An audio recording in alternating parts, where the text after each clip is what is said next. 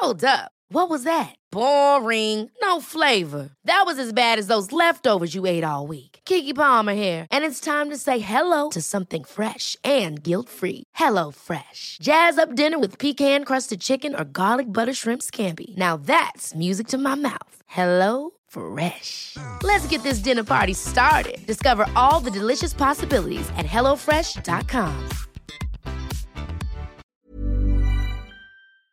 Se van acercando las vacaciones y si tienes un bebé en casa, seguro que te preocupa cómo organizar sus comidas durante los viajes, los días de playa o las salidas a la montaña. Una opción cómoda y muy socorrida son los potitos de Nutriben, porque saben cuánto te preocupa dar a tu bebé tarritos nutritivos y con todas las garantías. Los potitos se preparan aquí en España con los mejores ingredientes, como frutas, verduras, carnes o pescados, y solo emplean aceite de oliva virgen extra. Esos ingredientes tal cual se trituran, cocinan y se envasan al vacío para su correcta conservación. Y ya sabes que igual de importantes son los ingredientes que lleva un alimento como los que no lleva. Los potitos de Nutriben son tarritos que no contienen sal, azúcares añadidos, almidón, colorantes, conservantes, gluten o aceite de palma. Recuerda que los únicos potitos son de Nutriben. Gracias a Nutriben y a su marca Potitos por apoyar los buenos contenidos en este podcast.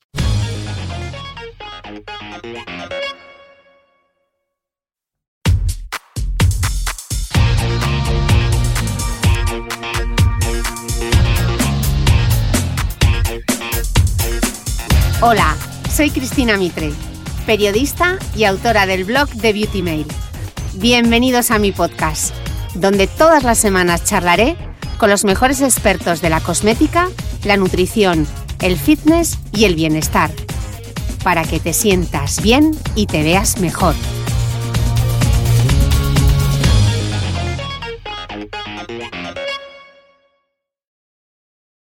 Esto fue un dogma central de la, de la, neurociencia, pensar que las neuronas con las que nacemos son las con las que morimos o que simplemente se van degenerando. No es cierto, no es fácil crear nuevas neuronas, pero podemos crear nuevas neuronas y la actividad física es una de las formas más efectivas de, de lograrlo. ¿no?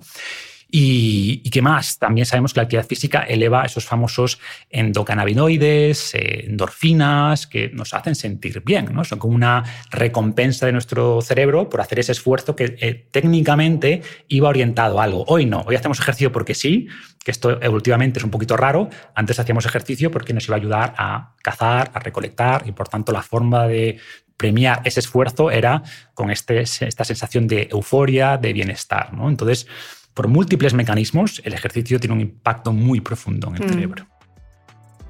Marcos Vázquez es autor del exitoso blog Fitness Revolucionario, del podcast Radio Fitness Revolucionario y reincidente en este mismo podcast. Y hoy vamos a charlar sobre su último libro, El noveno ya, Saludablemente, un manual para ayudarnos a entender mejor el funcionamiento del cerebro, porque como explica Marcos, cuidamos más aquello que entendemos mejor y al final de la salud del cerebro depende la salud del resto del cuerpo. Marcos, bienvenido al podcast. Muchas gracias. Además, un placer cara a cara, que se me hace raro, ¿no? Que tantos meses de pandemia, de, de Zoom Con y de distancia de seguridad y todo, pero bueno, estaba aquí en Gijón y había que aprovechar para verte. Eh, bueno, Marcos, la última vez que te invité al podcast, luego me riñeron un poco diciéndome, Cris, que no has dejado hablar a Marcos, que no te había dejado hablar porque estábamos debatiendo sobre la protección solar y sobre el sol. Bueno, yo creo que ya hemos acercado un poco posiciones, pero yo creo que sí, en el último libro hablas hasta del fotoenvejecimiento, pero bueno, hoy no quiero hablar de la protección solar, sino de nuestro cerebro. Así que, Marcos, me gusta mucho el planteamiento del libro cuando explicas cómo nuestro estilo de vida impacta en nuestro rendimiento cognitivo y nuestro riesgo de desarrollar una enfermedad mental. Explicas que el cerebro es materia y el estado de esa materia determina el estado de los pensamientos, además de la calidad de vida. Todo lo que ocurre por debajo del cuello también afecta al cerebro. Marcos, eh, ¿qué has averiguado? Porque la verdad es que es fascinante. Pues digamos que algo que ya sabíamos, pero que cuando te pones a investigar es todavía mucho más evidente, que al final esta separación entre lo físico y lo cognitivo no es tal. O sea, al final está todo mucho más unido de lo que pensamos y por tanto esta separación de la psicología estudia la mente y después tenemos estos eh, aspectos fisiológicos, es imposible separarlos. ¿no? Lo que ocurre en el cuerpo afecta al cerebro Y sin duda lo que ocurre en el cerebro a nivel de pensamientos, de estrés, por ejemplo, un tema que también toco en el libro, afecta a la fisiología. Entonces, como, como clave principal del libro es eso, que todo está súper unido y por tanto cuidar el cuerpo hace que mejore la salud mental y sin duda lo que la calidad de tus pensamientos también influye después en la calidad de tus tejidos y de tu cuerpo y de tu salud. Y que de todo esto hay evidencia científica. Sí, sí, muchísima. No hablamos de esto de New Age, de chakras, no, no, es... Eh, eh, está todo unido como bien decías, el cerebro es materia, por tanto es lógico pensar que la calidad de esa materia influya en la calidad de la mente. O sea, si hablamos de la mente como esa propiedad emergente de la materia, los pensamientos no surgen de la nada, surgen de la materia del cerebro. Y, por ejemplo, sabemos que aspectos puramente fisiológicos, como puede ser una inflamación, ahora se habla mucho de la inflamación de bajo grado, de ese asesino eh, silencioso, pues la inflamación en el cerebro implica, por ejemplo, más riesgo de depresión, más riesgo de desarrollar trastornos neurodegenerativos. Entonces, esta tesis de que la depresión es un tema de desequilibrio de neurotransmisores, ojo, por supuesto que eso importa, pero aspectos puramente fisiológicos, como la inflamación que tiene que ver pues, con el sedentarismo, con la mala dieta, con descansar mal, pues influyen, por ejemplo, en el riesgo de depresión. Marcos, hay un concepto que yo creo que habría que explicar y en el que ahondas en el libro, que es la reserva cognitiva y cómo afecta nuestros hábitos diarios a esta reserva. Eh, Marcos, ¿qué es la reserva cognitiva? Y luego, ¿qué cosas hacemos en el día a día, quizá de manera inconsciente, que pueden aumentar o disminuir esta reserva?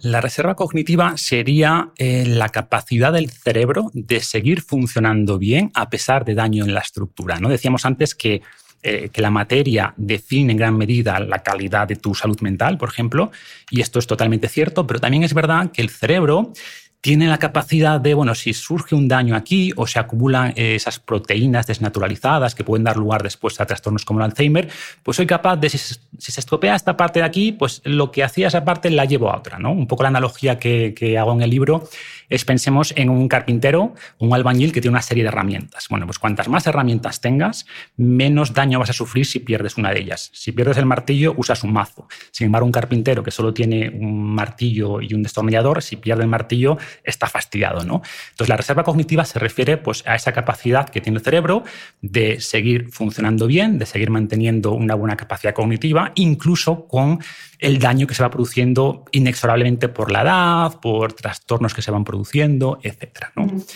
¿Qué podemos hacer para mejorar esa reserva cognitiva? Bueno, pues punto uno, todo lo que hacemos por mejorar la salud física, en el fondo va a generar una mayor reserva cognitiva. Y después sabemos que, por ejemplo, el estudio, las personas con más nivel educativo tienden a tener más reserva cognitiva, la lectura, el aprendizaje, o sea, todo lo que hagamos por desafiar el cerebro, por mantenerlo activo, pues también es un aspecto clave para elevar esa reserva cognitiva. Me gusta mucho una idea que compartes en este libro y es considerar la reserva cognitiva como si fuesen los ahorros, la financiera, ¿no? Cuanto antes empieces a ahorrar, más dinero tendrás cuando llegue una posible emergencia. Eh, pero es mejor empezar a ahorrar tarde que no hacerlo nunca. ¿Cuál es la mejor inversión con interés compuesto para la salud de nuestro cerebro? Muchas, ¿no? De hecho, un poco en el libro intento explicar todo eso, esa, guía para ir ahorrando, eh, en, en este caso, ahorros mentales, pero diría, si solo puedo seleccionar uno, diría el ejercicio. O sea, como me preguntabas, ¿no? Después de estudiar todo esto, ¿con qué me quedo? Pues con que nuestro cerebro espera movimiento. Y al final, sin duda, todo es importante. O sea, es muy difícil decir que una cosa es más importante que otra. Yo hablo mucho de este concepto del taburete, ¿no? Es como preguntar, ¿cuál es la pata más importante del taburete? Oye, pues todas. si te falla una, pues el taburete se cae. ¿Qué ocurre? Que hay personas pues, que tienen una pata más descompensada, que igual comen bien, cuidan el descanso, la gestión del estrés, pero luego no hacen nada de ejercicio. Y habrá otras personas que es al revés, que son súper activas. Eh, y que comen bien, pero que duermen tres horas al día porque tú ya sabes esto de que dormir es para... ¿no? Que, no, que no tiene sentido. Entonces, es busca cuál es la pata más coja en tu caso e intenta fortalecerla, pero para la mayoría de personas, yo diría que en, la pata que más cojean, y además, pues toda la pandemia que hemos vivido, confinamientos, etcétera, esa pata del ejercicio, de la actividad física en general, quizás es la que más puede hacer por nuestro cerebro. Marcos, vamos a ir aterrizando cosas. Me gustaría empezar, porque te has adelantado con el deporte, con la actividad física, pero me gustaría arrancar por la alimentación, que además es el comienzo de tu libro. Comentabas antes el tema de la inflamación de bajo grado, pero para no dar nada por supuesto, ¿A qué nos referimos con la inflamación de bajo grado? ¿Cómo se puede controlar a través de la alimentación y qué consecuencias tiene esto en el cerebro? Pues la inflamación de bajo grado, bueno, empecemos un paso antes, ¿qué es la inflamación? O sea, la inflamación es una respuesta de nuestro cuerpo cuando detecta que algo no está bien, cuando hay un tejido dañado, cuando hay una invasión bacteriana, se activa nuestro sistema inmune como una forma o bien de regenerar tejidos o bien de atacar ese invasor y neutralizarlo. Y esto es perfecto, o sea, de hecho esa inflamación aguda es necesaria, ¿no? Después de haber de un daño, la inflamación se activa para, eh, como decía, mm, eliminar ese invasor y después eh, recuperar los tejidos dañados, es necesario para sanar, para regenerar. ¿Qué ocurre? Que actualmente hay un montón de pequeñas agresiones contra nuestro cuerpo, desde una mala dieta, una mala microbiota, eh, tóxicos en el ambiente, falta, de, falta de sueño. Todas esas pequeñas cosas no generan una inflamación eh, aguda, pero elevan la alerta del sistema inmune, que siempre está ahí, ¿no? Activado, activado, activado. Y esa inflamación, pues, eh, por ejemplo, daña los tejidos poco a poco, ¿no? Y, no permite pues, que se produzcan esos procesos de regeneración y por tanto pues, esto afecta a todos. Sabemos que la inflamación está ligada, por ejemplo, con más riesgo de enfermedad cardiovascular, más riesgo de cáncer, más riesgo de prácticamente todas las enfermedades crónicas modernas, y eso incluye también las enfermedades mentales. ¿no? Entonces, la inflamación tiene todos estos, todos estos efectos. ¿Y cómo impacta la alimentación? Bueno, puede ser un impacto negativo o positivo. Negativo, pues sabemos que todo lo que perjudique la microbiota va a elevar la inflamación. O sea, al final, una disbiosis en esa microbiota, es decir, un desequilibrio entre bacterias, puede hacer que, por ejemplo, eh, estas bacterias que generan lo que se llama unas endotoxinas, unos lipopolisacáridos, que crucen la barrera intestinal, ¿no? se habla mucho ahora del concepto de, intestino permeable, de leaky gut ¿no? en inglés, y eso puede hacer que estos metabolitos crucen la, mucosa intestinal y, por tanto, nuestro sistema inmune detecta unas cosas, estos invasores, y, por tanto, eleva la inflamación. ¿no? Em, y al revés, hay ciertos eh, alimentos, por ejemplo, ricos en polifenoles. Se han hecho estudios, por ejemplo, con, frutos rojos, em, los pescados grasos, esos omega 3, son positivos. La fibra, por ejemplo, la fibra que es fermentada después por la microbiota y esto eleva la producción de butirato, ¿no? de ácido butírico, que esto tiene un efecto antiinflamatorio. Entonces, Em, no me gusta mucho hablar de alimentos concretos, sino del patrón dietético, ¿no? Y sabemos que una mala alimentación pues, eleva la inflamación por todo lo que hemos dicho. Hay ciertos aditivos, sobre todo emulsionantes, que pueden también dañar la microbiota cuando se consumen en exceso. Entonces, esto eleva la inflamación y este otro tipo de eh, elementos que hemos dicho, ricos en fibra, en polifenoles, en ácidos grasos saludables, pues tienen este efecto antiinflamatorio. Marco, seguro que ya hay quien está pensando en superalimentos para potenciar eh, la salud cerebral, pero tú defiendes lo decías justo ahora, que antes de pensar en nutrientes aislados, en caer otra vez de nuevo en el nutricionismo, deberíamos hablar mejor de patrones alimentarios. ¿Nos explicas, por favor, este concepto de los patrones alimentarios? Pues en el fondo es todo lo que comemos, ¿no? Es absurdo pensar que si llevas una dieta pobre y comes en el McDonald's cinco veces a la semana, pues que después por comerte de arándanos o tomar un suplemento de omega 3, pues que ya está, ya ha hecho suficiente, ¿no? al final lo, importante es lo que comes con frecuencia, y no lo que comes de manera ocasional, ¿no? Igual que em, tu dieta no es buena por comerte una ensalada a la semana y tampoco es mala por comerte ese donuts esporádicos. al final buscamos ese equilibrio. Entonces, un buen patrón dietético, bueno, pues ahora se habla mucho de la dieta mediterránea, que sin duda está muy bien, es un buen patrón, igual que otros muchos, ¿no? Pues los finlandeses, comiendo sus productos naturales de toda la vida, también es una buena dieta, o los japoneses, a pesar de que no han visto el Mediterráneo en su vida, ¿no? En el fondo es volver a esos alimentos mínimamente procesados, alimentos frescos, con los que hemos convivido durante cientos de miles de años, y si eso representa un 90% de tu, alimentación, de tu dieta, estás bien, aunque luego te incluyas esos pequeños caprichos. ¿no? Eso es lo realmente importante. Dicho esto, hay alimentos específicos que se han estudiado y que se asocian con más beneficios eh, cognitivos. Los hay, ¿no? Entonces, por ejemplo, las verduras quizás son el alimento que más destaca, ciertas frutas, sobre todo las más bajas en, azúcar o las que tienen una mayor densidad nutricional, es decir, más polifenoles por caloría. Y ahí, por ejemplo, se han hecho muchos estudios con arándanos. Mm. Los arándanos, quizás por esos polifenoles, esa antocianina que le da ese color eh, oscuro, negro, pues se ha visto que tiene un efecto primero antiinflamatorio y después que puede elevar la llegada de oxígeno al cerebro. Entonces, eh, el consumo de arándanos no solo se asocia con una cosa es estudios observacionales que encuentran asociaciones y luego ensayos controlados. Oye, vamos a darle arándanos a estas personas durante X semanas y vamos a ver si su rendimiento cognitivo mejora. Y se ha visto que mejora, ¿no? ¿Qué más? Pues eh, el pescado graso, como decíamos, ¿no? por ese EPA y DHA, que son omegas 3 muy importantes, tanto porque el DHA, por ejemplo, tiene un papel importante en la estructura del cerebro, el EPA quizás más por su papel antiinflamatorio, que como veíamos antes es súper importante.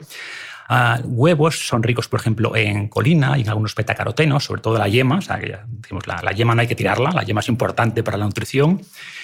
Y, hablo de más, eh, de más alimentos que se han demostrado que son positivos. Quizás lo que más sorprende, y aquí viene una alegría, pues hablo del café y del chocolate, ¿no? que también están como demonizados. Bueno, pues tenemos un montón de estudios que tanto uno como otro son positivos, ¿no? como todo en moderación, punto uno, y calidad. No hablamos del chocolate del supermercado, que es azúcar con sabor a chocolate, sino ese chocolate negro, 80-90%, tiene un efecto positivo en el cerebro y el café, en la dosis adecuada, pues también es positivo, no solo por la cafeína, o sea, la cafeína, por ejemplo, se asocia con menos riesgo de Alzheimer, de múltiples enfermedades neurodegenerativas, sino que el café tiene decenas de polifenoles que se han demostrado que tienen un efecto muy interesante. ¿no?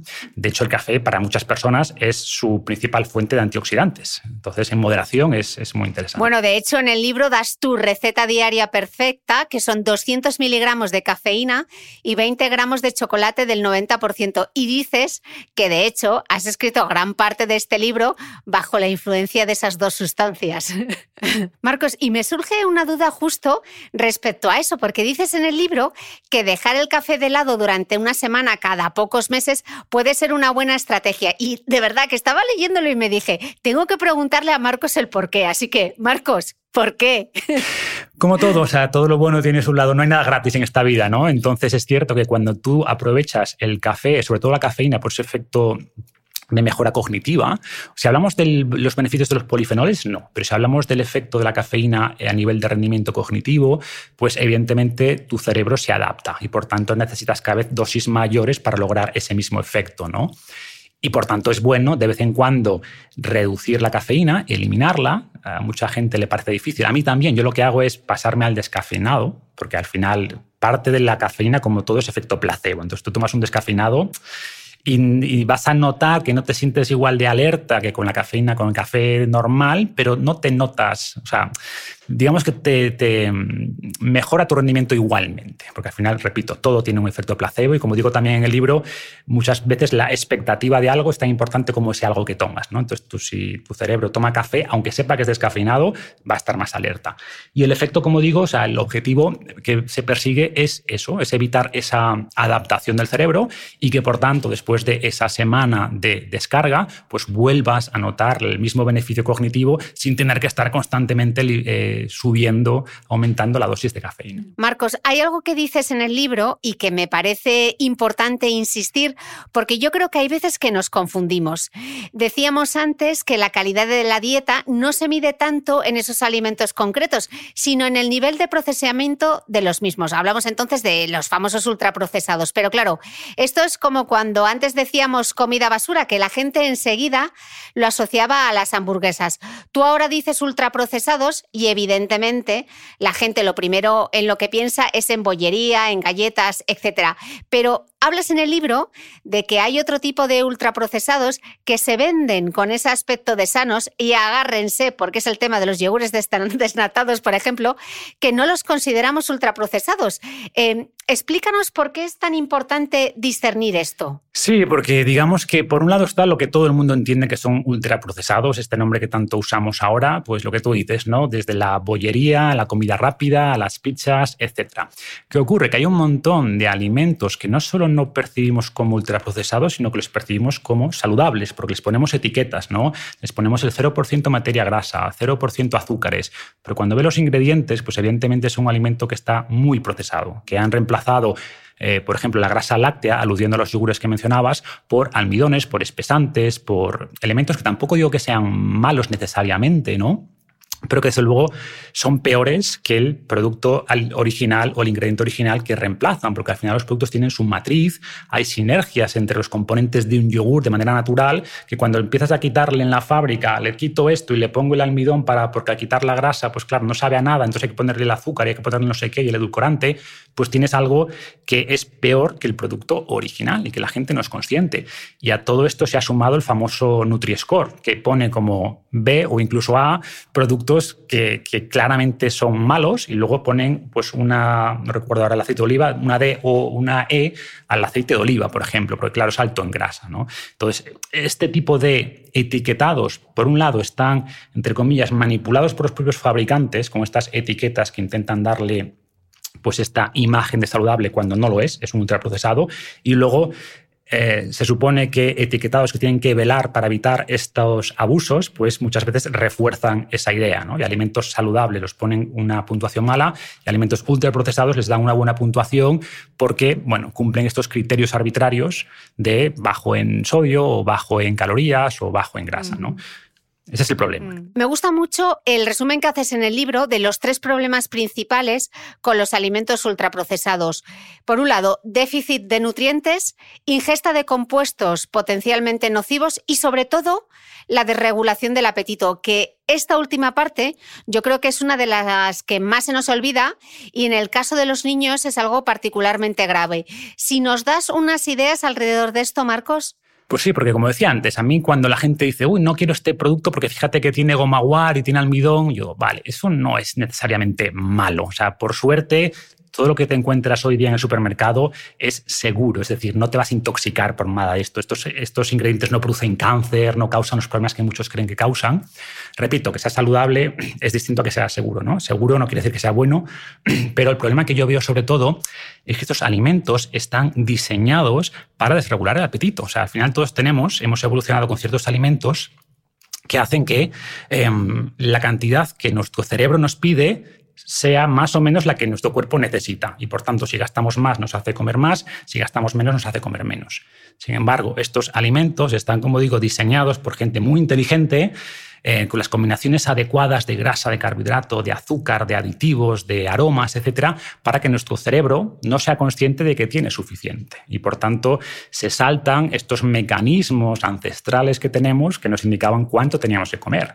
Y para mí eso es el principal problema que tienen. ¿Por qué? Porque al final se asocian con más sobrepeso, más obesidad y sabemos que la obesidad, de hecho antes no lo comenté, la obesidad eleva la inflamación. ¿no? Cuando esas células grasas se llenan, es, envía una señal como de alerta que activa el sistema inmune. O sea, la obesidad eleva la inflamación. Y ese es el principal problema.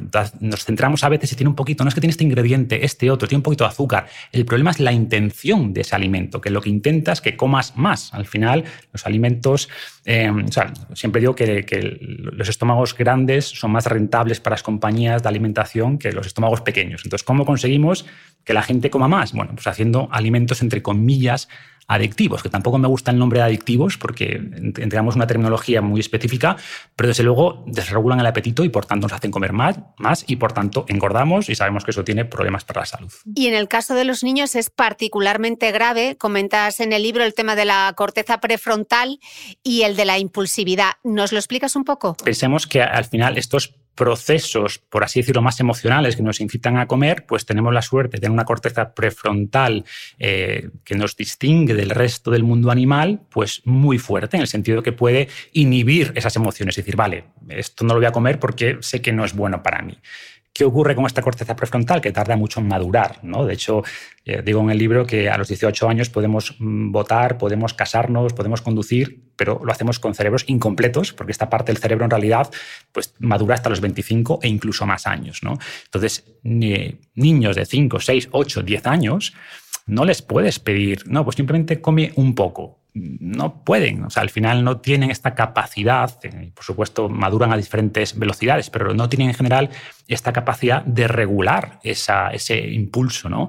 Y ese impulso no viene solo marcado por los ingredientes o por el sabor, sino por toda la parafernalia. Pues al final, obviamente, el marketing, los dibujos que ponen en las cajas, todo está, repito, muy cuidadosamente diseñado para que los niños, en este caso, pues eh, compren y coman y consuman esos productos. Y al final, otro problema que hay es que sus paladares se adaptan, ¿no? Y si les das este tipo de ultraprocesados a los 5 o 6 años, es muy difícil que después desarrollen pues, ese gusto por la comida, entre comillas, real. Por tanto, tienen, como digo en el libro, pues tienen clientes ya cautivos para toda la vida. Y claro, lo del consumo esporádico o el de vez en cuando es un poco peligroso, ¿no? Es peligroso, em, es peligroso, sin duda, pero yo creo que al final también mm, creo que no debemos irnos al lado contrario y decir, no, un niño nunca puede comer azúcar, nunca puede comer un donus, una golosina, porque al final también sabemos que lo que prohibimos genera más deseo, ¿no? O sea, tendemos a querer más eso que es imposible. Y por tanto, pues tenemos que equilibrar esto, tenemos que equilibrar, que lleven un buen patrón dietético y que de vez en cuando consuman estos alimentos Em, o sea, no ofrecer, pero tampoco prohibir, ¿no? Y, no usarlos como recompensa, que es otro peligro, ¿no? Te doy el alimento ultraprocesado como recompensa si te comes la verdura. Pues tampoco funciona, estás generando incentivos perversos. Entonces es, difícil, ¿no? Para los padres de hoy en día, cómo lograr este equilibrio entre no prohibir tampoco, que tiene sus propias contraindicaciones, pero a la vez pues que, estas eh, empresas de alimentación pues no ganen la batalla y consigan pues que estos alimentos formen gran parte de la alimentación de sus hijos. Marcos, me he quedado con esta idea apuntada. A veces es más importante lo que eliminamos que lo que añadimos. Sí, hay un concepto que me gusta mucho que es vía negativa, ¿no? que estamos, como decíamos antes, obsesionados por vamos a ver si encontramos este superalimento, las vallas de no sé qué o la maca de no sé dónde. Y al final eso está bien, no estamos diciendo que, que sea malo, pero no vemos lo realmente importante, que esas cosas que nos están dañando. ¿no? Y en este caso concreto hablo de los ultraprocesados. Es más importante eliminar o limitar mucho los ultraprocesados que si comes más arándanos o más salmón salvaje o carne de pasto, alimentada con, pasto. ¿no? Que repito, que no, es que no es que no sea importante, pero muchas veces lo que eliminas, lo malo que eliminas es más importante que lo bueno que añades. Es inevitable preguntarte por la suplementación, porque la gente busca constantemente cualquier suplemento que prometa alguna ventaja cognitiva. Pero como tú explicas en el libro, ningún suplemento puede compensar una mala dieta. Sin embargo, no puedo evitar preguntarte, ¿hay algún suplemento que te resulte particularmente interesante y que hayas visto evidencia que digas, bueno, esto es como para pensárselo? Hay poco, también depende de qué estemos buscando, ¿no? Por ejemplo, hay suplementos que pueden ayudarte a lograr esa, esa mejor atención y hay, ahora se habla mucho de los nutrópicos, que, que, no comentó en el libro porque son sustancias en general sintéticas, eh, pero pueden ser interesantes en casos concretos modafinil o alguna cosa así. Yo en el libro intento ir a sustancias naturales que hayan demostrado o que nos pueden ayudar a, a prestar más atención, ¿no? A mejorar la atención. Por ejemplo, la cafeína es la, la sustancia que mejor funciona de lejos. Em, de hecho, puedes combinar cafeína con L-teanina, que está más presente en el té, y esta combinación logra los beneficios de la cafeína, ¿no? esa mejora de la atención, eh, reducir la somnolencia, pero sin la estimulación que a muchas personas les produce. Entonces, cafeína con L-teanina. ¿Y en el té verde, en el té negro, en, el té rojo? Y luego también lo puedes consumir como suplemento. Y, por ejemplo, a nivel más de memoria, de mejorar un poco la conexión de las neuronas, etcétera, el que más evidencia tiene es la Monieri. Entonces, 200, 300 miligramos de Monieri pues, ha demostrado mejorar la, memoria en sujetos tanto mayores como jóvenes. Y después, a mí me gusta, porque además es súper natural, pues eh, los arándanos, el extracto de arándano o arándanos congelados, también han demostrado mejorar el rendimiento cognitivo, la memoria, y es algo que podemos incluir en nuestra dieta. ¿no? Entonces, hablo de más en el libro, pero yo diría que estos son los que tienen más evidencia, más efecto más claro y que están dentro de lo que es mm, súper seguro, sin efectos secundarios. Y luego ya lo que te decía, podemos empezar a explorar otros. La nicotina, por ejemplo, aunque está muy mm, también estigmatizada, ¿no? porque lo asociamos a tabaco, pero la nicotina es muy similar a la cafeína en el fondo. Hay gente que le funciona muy bien la nicotina, quizás genera un poquito más de adicción. Pero bueno, hay compuestos interesantes, pero lo que decíamos antes, em, simplemente decir que puede funcionar, pero lo que tú decías antes, que estamos hablando de que en el mejor de los casos te dan un 3% de beneficio y que si el resto de tus hábitos son malos, pues al final no vas a lograr nada con, con suplementos.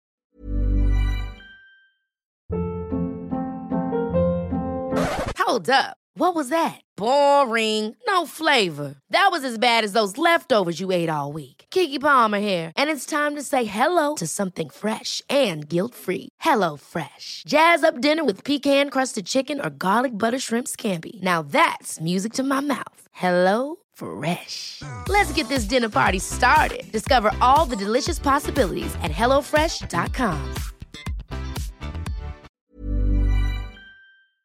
¿Sabías que los bebés son capaces de autorregularse y comer lo que necesitan? Hasta el primer año, la leche ha de ser su alimento principal, bien sea lactancia materna o artificial, y poco a poco podrán ir probando diferentes texturas y alimentos.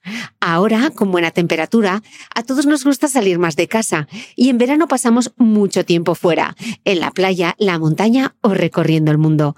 Si tienes un bebé que ya ha empezado con la alimentación complementaria, para esos momentos puedes contar con los diferentes tarritos que ofrece Potitos. Hay recetas para bebés desde 4 y 6 meses y solo llevan ingredientes como frutas, verduras, carnes o pescados que se trituran y se envasan tal cual. Los potitos de Nutrivel son tarritos seguros, fáciles de conservar y transportar, ya que no necesitan refrigeración, tan solo mantenerse en un lugar fresco. Se calientan en microondas o al baño María, sin conservantes ni azúcares añadidos. Gracias a Nutriben y a su marca Potitos por ser nuestro mecenas del mes.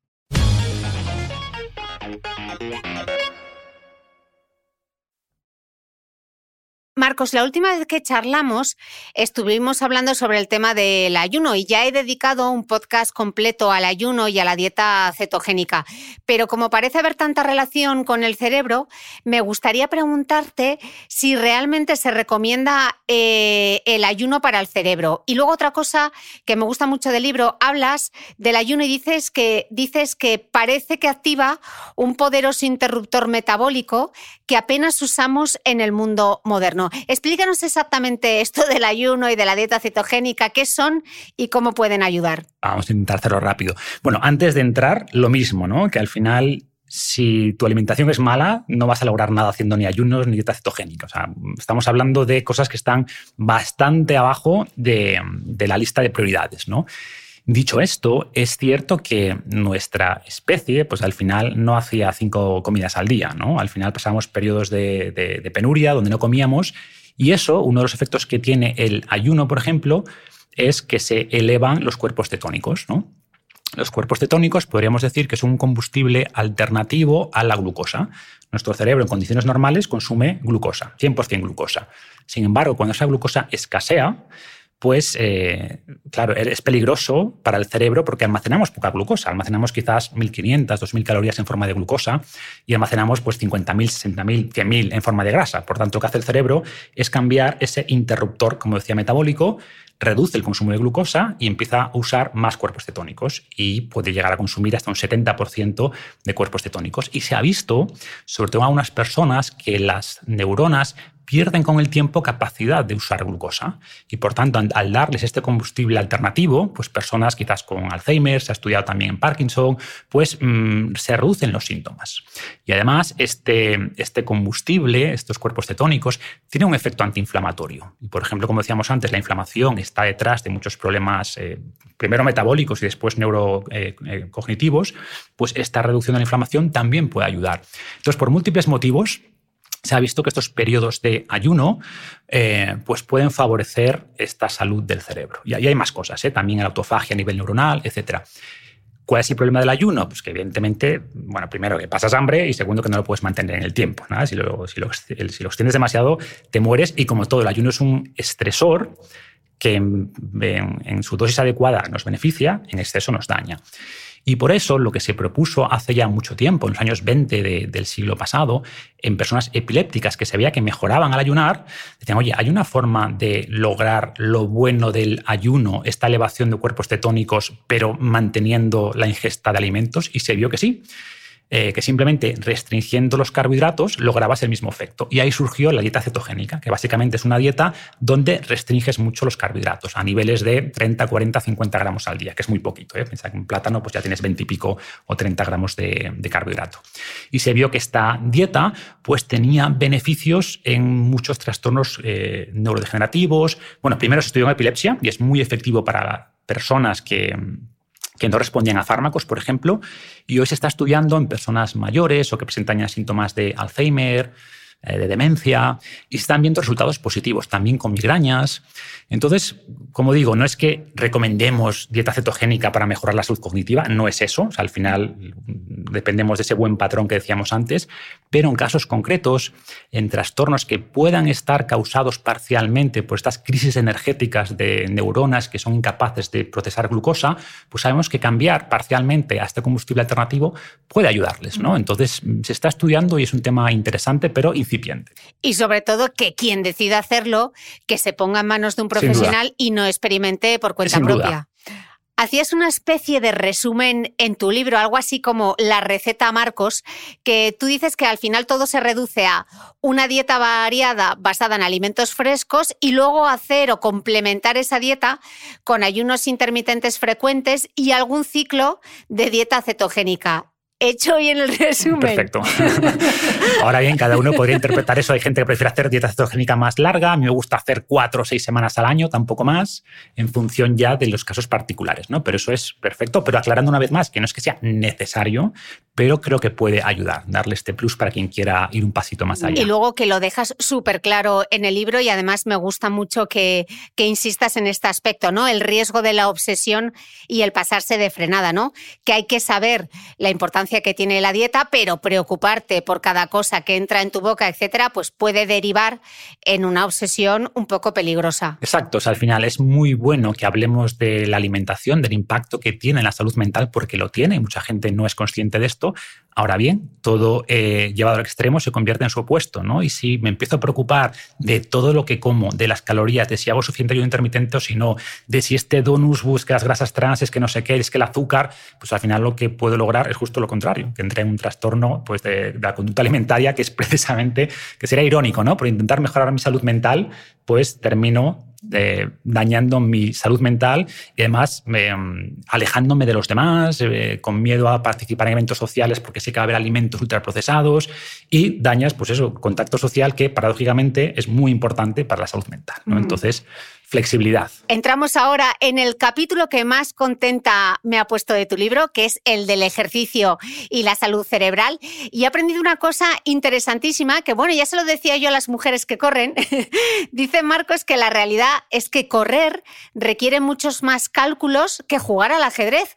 O sea, que eso de que el ejercicio es meramente una actividad física, pues no, va a ser que demanda mucha capacidad cognitiva. Así es, así es. O sea, tenemos esta separación de que eh, hacer cálculos matemáticos y jugar al ajedrez, ahí está realmente funcionando nuestro cerebro y que correr, bueno, pues eso nada, ¿no? Nuestro cerebro se relaja. Y no es para nada cierto, simplemente usamos zonas del cerebro distintas, ¿no? Para hacer esos cálculos matemáticos y jugar al ajedrez. Eh, empleamos más esta corteza prefrontal. ¿Qué ocurre? Que son cosas que nos cuestan porque no hemos hecho toda la vida, no hemos hecho toda la vida de la especie, me refiero, que nuestra especie no está adaptada a eso, por tanto nos resulta difícil, pero paradójicamente es mucho más difícil correr. Pensemos en cómo ha evolucionado la inteligencia artificial. Jugar al ajedrez hace ya 30 años que un ordenador ganó a, a Kasparov, ¿no? a los mejores jugadores de ajedrez. Sin embargo, un robot que supiera caminar o correr hace poquito lo estamos empezando a ver y todavía son bastante más torpes que nosotros. ¿no? Entonces resulta curioso que somos menos conscientes de nuestras mejores habilidades. Nuestras mejores habilidades son movernos y lo que nuestro cerebro es realmente bueno es moverse porque es lo que ha hecho durante toda la historia de nuestra especie y todas las, especies que vinieron antes. ¿no? Entonces, curiosamente, algo como correr, sobre todo un entorno lo que hablo en el libro, ¿no? de entornos enriquecidos que impliquen, pues eso, moverse por el bosque, sortear obstáculos. No es lo mismo tampoco para tu cerebro salir a caminar por correr por una montaña que hacerlo en una cinta de gimnasio. No es lo mismo, donde la cinta está recta, no tienes ni que girar ni cambiar dirección, no es lo mismo, pero no deja de requerir un esfuerzo mental para coordinar esos músculos, para coordinar los movimientos, etcétera, etcétera. Bueno, hablando de naturaleza, hay un concepto que compartes en el libro, que es el de la píldora de la naturaleza, que es tan potente porque tiene multitud de principios activos. Eh, me ha encantado, Marcos. Sí, sí, piensa que nuestro cerebro evolucionó en un entorno concreto y por tanto hay ciertos elementos de la naturaleza que le benefician. ¿no? Y por ejemplo se, han hecho estudios en trabajadores de oficina que solo el hecho de en los descansos ver un espacio natural, aunque fuera un césped, pues les relaja más y les mejora más la atención que ver pues, cemento, ¿no? edificios de cemento. Eso por un lado. Y luego en la naturaleza pues tiene ciertos compuestos, cuando nos damos una vuelta por un parque, como las famosas fitoncidas, que son compuestos volátiles que benefician a, nuestro cuerpo, que reducen, por ejemplo, esa inflamación que decíamos. Entonces, por múltiples mecanismos, algunos puramente visuales, eh, por el tipo de sonidos que vemos. Al final se habla mucho de este concepto de biofilia, que es la atracción que sentimos por los entornos naturales. Y por tanto, eso produce un estado de relajación, hace que nuestra amígdala, que es ese detector de amenazas, se calme. Cuando nuestra amígdala va a la naturaleza, pues ve que ah, esto, esto me suena, aquí me siento tranquilo, ¿no? Mientras que una ciudad, pues lo que ves es un montón de ruidos desconocidos, de objetos que se mueven rápido, ¿no? De coches, de un montón de personas y eso para nuestra amígdala, aunque no seamos conscientes, no es que estemos eh, ansiosos o miedosos, pero no deja de ser una pequeña activación constante. Oye, cuidado, cosas que se mueven rápido, ruidos, que eso ancestralmente que eran amenazas, ¿no? Las cosas que se movían rápido hacia nosotros o que hacían ruidos extraños suponían amenazas. Entonces la amígdala siempre está ahí un poquito activa y la naturaleza es una forma de calmarla, de relajarla, de recuperar la atención. Entonces, por múltiples motivos, tenemos que tomar más píldoras de esa. píldoras de naturaleza. En concreto, Marcos, ¿cómo beneficia la actividad física a la capacidad cognitiva? ¿Cómo funciona? Pues lo mismo, igual que decimos que la naturaleza nos beneficia de múltiples maneras, el ejercicio ocurre lo mismo. No hay una vía única y de hecho hay muchas que se están investigando, ¿no? Pero hay una, la primera evidente es que nuestro cerebro, igual que cualquier parte de nuestro cuerpo, requiere oxígeno y nutrientes. ¿no? Pues mejorar tu capacidad física, hacer ejercicio, es la mejor manera de elevar la oxigenación del cerebro, la llegada de nutrientes. Y por tanto, eso de entrada ya es bueno. O sea, todo lo que mejore tu sistema cardiorrespiratorio va a mejorar también tu salud cognitiva efecto antiinflamatorio. O sea, el ejercicio es un potente antiinflamatorio. De hecho, se cree que hasta el 30% de los beneficios del ejercicio vienen por su capacidad de regular esta inflamación crónica de bajo grado que decíamos antes. Eleva el BDNF, o sea, los músculos hay que verlos más que como un tejido contráctil que hace que nos movamos, que también es un órgano endocrino y por tanto se segrega las llamadas mioquinas. Una de ellas es la BDNF, que tiene que ver con la neurogénesis. De hecho, los primeros estudios en animales que demostraron eh, neurogénesis en ratones no los ponían a leer o hacer laberintos muy complejos, los ponían a correr. Y cuando los ponían a correr y hacer actividad física intensa, veían esta, esta, el aumento de la neuroplasticidad, la neurogénesis. Que hacían nuevas neuronas. Nuevas neuronas, exacto. También esto fue un dogma central de la, de la, neurociencia, pensar que las neuronas con las que nacemos son las con las que morimos o que simplemente se van degenerando. No es cierto. No es fácil crear nuevas neuronas, pero podemos crear nuevas neuronas y la actividad física es una de las formas más efectivas de, de lograrlo. ¿no? Y, qué más? También sabemos que la actividad física eleva esos famosos endocannabinoides, eh, endorfinas, que nos hacen sentir bien, ¿no? Son como una recompensa de nuestro cerebro por hacer ese esfuerzo que eh, técnicamente iba orientado a algo. Hoy no, hoy hacemos ejercicio porque sí, que esto evolutivamente es un poquito raro. Antes hacíamos ejercicio porque nos iba a ayudar a cazar, a recolectar, y por tanto la forma de premiar ese esfuerzo era con este, esta sensación de euforia, de bienestar. ¿no? Entonces, por múltiples mecanismos, el ejercicio tiene un impacto muy profundo en el mm. cerebro. ¿Y cuál es la receta ideal? No la hay. O sea, al final, em, yo hablo de nuevo de una receta que combina distintos ingredientes. ¿no? Para mí la base es más movimiento general. O sea, al final somos una especie que se movía a todas partes. Entonces es caminar más. Caminar ha sido siempre nuestro método de, transporte básico. Intentar llegar a esos famosos 10.000 pasos al día creo que es una buena métrica y eso ya beneficia a nuestro cerebro y ha sido un rendimiento, por ejemplo, menos riesgo de enfermedades neurodegenerativas en personas que superan incluso los 7.000, 8.000 pasos, ¿no? Entonces sería un buen umbral. Y después también se ve que actividades de más intensidad generan, por ejemplo, una mayor elevación de BDNF y, por tanto, un mayor impacto en esa neurogénesis que decíamos antes. Una buena combinación, por dar cosas concretas, pues eso, esa base de movimiento, 8.000, 10.000 pasos al día, más un par de sesiones aeróbicas a la semana y un par de sesiones de fuerza. Se ha visto también que la fuerza.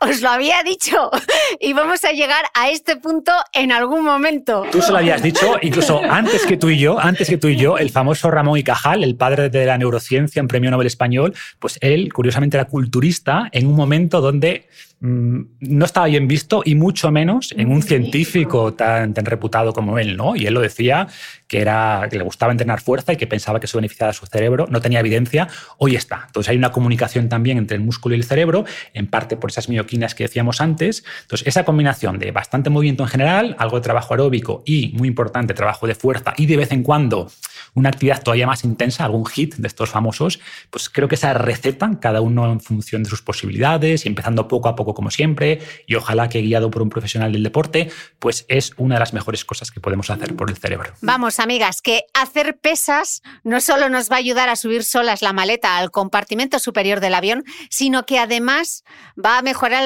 el rendimiento mental. Marcos, me gusta mucho un estudio que mencionas en el libro de mujeres de más de 65 años que se comparó el efecto mental de hacer fuerza dos veces a la semana respecto a realizar ejercicios de flexibilidad y tonificación. Y en seis meses se vio que las que entrenaban fuerza mejoraban significativamente eh, su plasticidad cerebral, su memoria asociativa y su capacidad de atención. Ahí es nada con un par de mancuernas. Porque tendemos a pensar, bueno, pues ya a partir de cierta edad, pues nada, su ejercicio es un poquito de flexibilidad aquí, hace estos movimientos, tonificación. A ver, que está bien, que es mucho mejor que no hacer nada, pero no, el músculo requiere intensidad, evidentemente adaptado a la edad y a la condición de cada persona, pero necesitamos un estímulo un poquito más intenso que simplemente flexibilidad y tonificación. Y tú eres muy fan eh, de los patrones de movimiento completos y te gusta mucho eh, hacer ejercicio con la kettlebell, con la pesa rusa. Marcos, ¿por qué la kettlebell y no una pesa normal? La kettlebell me gusta más que una mancuerna tradicional precisamente porque te permite hacer movimientos balísticos con más intensidad, más riqueza de movimiento, pero no quiero que nos quedemos en usar este equipamiento aquel otro, sino pensar en que no solo el hecho de moverse, sino movimientos más ricos demandan más atención y más, y más trabajo del cerebro. ¿no? Eh, el ejemplo que ponía antes, no es lo mismo para nuestro cerebro, quizás para nuestro corazón sí, pero para nuestro cerebro no, correr en una cinta mientras ves la tele y ahí en siempre plano y en línea recta, que además para nuestro cerebro es raro estar corriendo y que las cosas no cambien, ¿no? Eh, pero eso es distinto, pues hacerlo pues, un entorno natural, donde nuestro cerebro tiene que estar pendiente de lo que ocurre, de sortear obstáculos, de girar, de agacharse. Pues eso implica una riqueza de movimiento y por tanto de control motor que no logras con movimientos más monótonos y constantes. ¿vale? Y repito, que no es que esto sea malo y al corazón le da un poquito igual, pero para nuestro cerebro, que tiene que controlar todo ese movimiento, pues esta riqueza de patrones de movimiento es muy interesante. Bueno, tú además eres muy fan de entrenar al aire libre matas muchos pájaros de un tiro, ¿no? ¿no? dos, muchos. O sea, logras ese movimiento, logras esa riqueza sensorial, logras ese beneficio de la, naturaleza, se hace un poquito de sol con moderación, pues esa vitamina D. Entonces tienes muchos beneficios eh, por, con la misma actividad. Bueno, incluso pones el ejemplo de gente que solo ha entrenado en gimnasio y hay movimientos básicos como escalar, gatear, etcétera, que no son capaces de hacer porque no tienen los patrones de movimiento, ¿no? Así es. O sea, piensa que al final tu cerebro, pues lo que repites lo mejora. Lo que nunca haces, puede que tengas la fuerza para hacerlo, pero que te falte ese control motor y por tanto necesitas exponerte a esto. Y mucha gente igual tiene la fuerza, pero luego jugando con los niños se lesiona. ¿Por qué? Porque puso la rodilla en una situación que no sé qué, que como nunca ha estado, porque la máquina del gimnasio siempre la única hace movimiento 90 grados, pues no ha practicado ese control motor, esos tejidos no se han desarrollado, su cerebro no tiene capacidad funcional sobre ese rango de movimiento, lesión. ¿no?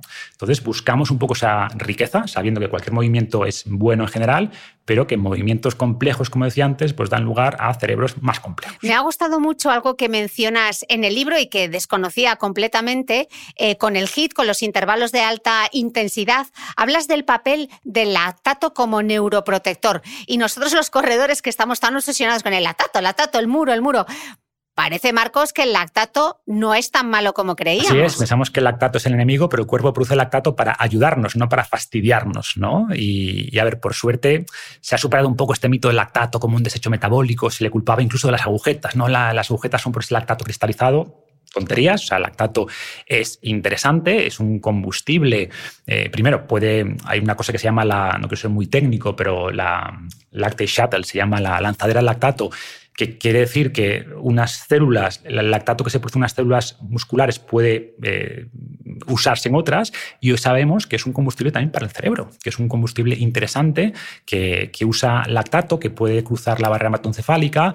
Entonces, es eh, nuestro cuerpo lo produce porque es positivo, tiene su uso. Y nosotros ahí siempre hay el lactato, el lactato, el lactato, y mira tú. Pensamos que el lactato, por ejemplo, mm, es el que produce pues, ese quemazón de los músculos y tampoco es cierto. Son los iones de hidrógeno que acompañan la producción del lactato, pero el lactato no es el malo de la película. Y además puede convertirse en glucosa, que de nuevo puede volver al músculo, al cerebro, con lo que... Interesante. Mm. Hay, hay una recomendación en el libro que me gusta mucho y me gustaría que compartieses en el podcast y, la explicases, porque dices que, que si quieres recordar más, hay que intentar programar las sesiones de estudio después de entrenar o intercalar bloques de movimiento a lo largo de la jornada.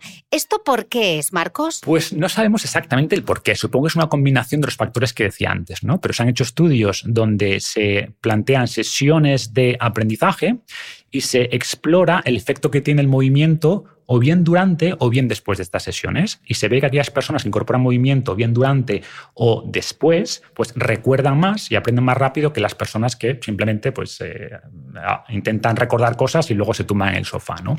¿Por qué? Pues seguramente por una combinación de lo que decíamos, elevar el BDNF, que tiene un papel importante en la memoria y en el aprendizaje, mayor oxigenación, pues un cerebro con más oxígeno tendrá más capacidad de recordar, eh, de grabar información en él.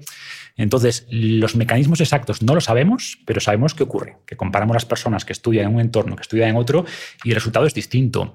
Y haciendo un poco esa analogía con nuestros ancestros, nuestros ancestros se sentaban en una cueva a recordar cosas. Al final, el aprendizaje ocurría en movimiento, ¿no? Generalmente. Entonces, explorabas territorios, practicabas nuevas técnicas de lanza y, por tanto, el aprendizaje con mucha frecuencia estaba ligado al movimiento y de alguna manera, pues nuestro cerebro parece que aprende mejor incluyendo esas dosis de movimiento. Bueno, me encanta. Eh, de hecho, Ariana Huffington hacía las reuniones de equipo caminando por un parque. Bueno, no sé si lo seguirá haciendo, pero me parece Steve Jobs era también muy fan. Steve Jobs era muy fan también. Sí, sí. Me parece una idea estupenda que yo me voy a apuntar. Eh, Marcos, en el podcast que grabamos la otra vez hablábamos de los beneficios de pasar frío. Eh, a mí no me habías convencido mucho, la verdad, con esto de pasar frío, pero hay una cosa nueva en tu, libro que sí que me convence mucho y son los beneficios de la sauna. A mí que me encanta la sauna eh, porque al parecer incluso mejora el rendimiento cognitivo. Sí, sí, sí. Tiene varios efectos y los mecanismos son similares al ejercicio. Tenemos que ver que la sauna nos beneficia en gran medida porque simula el ejercicio. Es una especie de sistema, de, entrenamiento del sistema cardiorrespiratorio. ¿no? Cuando te metes en la sauna, tienes ese shock térmico y lo que hace tu cuerpo es, eh, bueno, primero hay una vasodilatación para intentar librarse de ese calor que es similar a la del ejercicio y por tanto más llegada de oxígeno al cerebro. El calor, esa sauna también reduce la inflamación, que es otro mecanismo que, potencia el beneficio cognitivo. Y hay un tercer factor que es la elevación de las proteínas de choque térmico, que se llaman, ¿no? que también se ha demostrado que tiene un beneficio en el cerebro. Entonces, si te gusta la sauna, pues mm. úsala que también te va a beneficiar. Respecto a todo el tema cognitivo y de la salud mental, eh, me gusta mucho porque en el libro insistes en la importancia de la interacción social. Y este año de confinamiento, de COVID, de distancia social, que nos lo ha puesto tan difícil, eh, y más allá de la propia tecnología que cada vez parece que nos aísla mucho más, eh, ¿qué sabemos de la interacción social como parte fundamental de la salud mental? ¿Por qué y qué es lo que dicen los estudios? Pues lo que nos dicen los estudios es que nuestro cerebro se atrofia en ausencia de contacto social. Y volviendo de nuevo, yo hago muchas, eh, analogías de nuestro pasado, pero es que es así. O sea, nuestra especie eh, era imposible sobrevivir de manera solitaria. O sea, al final todo era un trabajo en equipo, desde cuidar a los niños a ir a cazar, a ir a recolectar. ¿no? Y por tanto, volviendo a esa amígdala que decíamos antes, para nuestro cerebro, cuando está, se siente solo, pues eleva su estado de alerta, eleva por tanto la ansiedad, eleva por tanto eh, pues, eh, pues ese, ese, estrés, ¿no? Oye, busca, busca a alguien, ¿no? Busca compañía. Y por tanto, esa soledad pues, tiene un efecto directo en este sentimiento de amenaza y por tanto inflamación. O sea, la soledad genera inflamación. Hay que separar aquí también lo que es la interacción social de la soledad. ¿no? Yo digo en el libro que la interacción social en los estudios se puede medir. Oye, ¿con cuántas personas interactúas de media? La soledad es más subjetivo. La soledad no se puede medir, solo se puede sentir. ¿no? Tú puedes estar en medio de una multitud y sentirte solo. lo realmente problemático es ese sentimiento de soledad. Y sabemos que eso genera pues, estos efectos negativos. Por un lado, pues, por elevar esa, esa inflamación, por ese sentimiento de estrés, de alerta, de amenaza. Y por otro lado, las interacciones sociales son tremendamente complejas, en el sentido que requieren, eh, esta conversación que estamos teniendo está activando un montón de conexiones. ¿Sabes lo que dice Cristina? ¿Qué le respondo? ¿Qué está pensando? Esto genera un, un trabajo mental muy importante, ¿no? Y por tanto hay una relación directa entre la complejidad de tu círculo social y la complejidad de tu cerebro. Y se han visto en estudios, por ejemplo, que personas que se van a la Antártica y que reducen su, círculo social, pues cuando regresan su hipocampo se ha reducido. En parte, hay más factores, pero en parte es porque al reducir tu círculo social, pues tu, la, parte de tu cerebro relacionada pues, con esa complejidad social también se reduce. ¿no? Entonces también por distintos mecanismos esa relación social, esas interacciones sociales tienen un impacto profundo en nuestro bueno, ya veremos en unos años el impacto que ha tenido este confinamiento y, este coronavirus. lo estamos viendo ya. Mm. O sea, estamos viendo una ola también de, problemas mentales muy ligados a, los confinamientos, al estrés que ha causado toda esta pandemia. Y, por tanto, pues bueno, tenemos que ver cómo logramos equilibrar, ¿no? Sin duda, seguir protegiéndonos del virus, pero a la vez siendo conscientes del daño que estamos causando a la población con confinamientos, con estas alarmas constantes que vemos en las noticias. Hay que buscar ese equilibrio. Mm. Marcos, yo creo que me has dado como 150 millones de sumarios, pero me gustaría, si tuvieses que quedarte solo con tres ideas de saludablemente, eh, esos tres mensajes clave que quieres eh, que la gente que nos está escuchando hoy recuerde, ¿cuáles serían? Pues bueno, el mensaje primero sería que lo físico y lo cognitivo están totalmente unidos, ¿no? Y por tanto, la mejor forma de cuidar nuestro cerebro es cuidando eh, nuestro cuerpo. Y luego destacar dos ideas de las que hemos hablado que no quiero que, se queden en el tintero. Una, la importancia del descanso y los ritmos circadianos. O sea, dormir bien también es fundamental para nuestro cerebro. Y combatir el estrés. ¿no? El estrés también ese, lo hemos tocado de pasada, pero es también ese, ese asesino silencioso que está ahí que tenemos que combatir. Creo que esas tres ideas, por cerrar la charla, espero que a la gente la ayuden.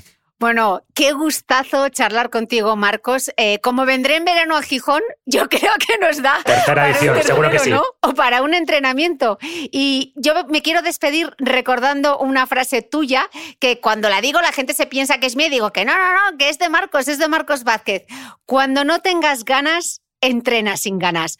Marcos, muchísimas gracias y espero poder volver a verte pronto. A ti por invitarme, un placer.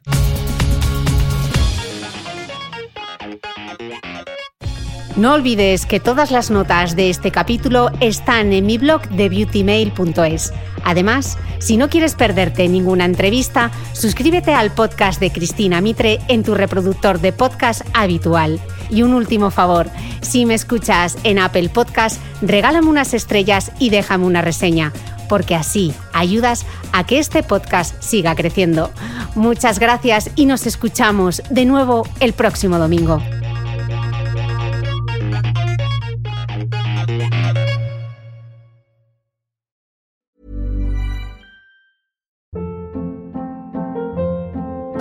Hold up. What was that? Boring. No flavor. That was as bad as those leftovers you ate all week. Kiki Palmer here, and it's time to say hello to something fresh and guilt-free. Hello Fresh. Jazz up dinner with pecan-crusted chicken or garlic butter shrimp scampi. Now that's music to my mouth. Hello Fresh. Let's get this dinner party started. Discover all the delicious possibilities at hellofresh.com.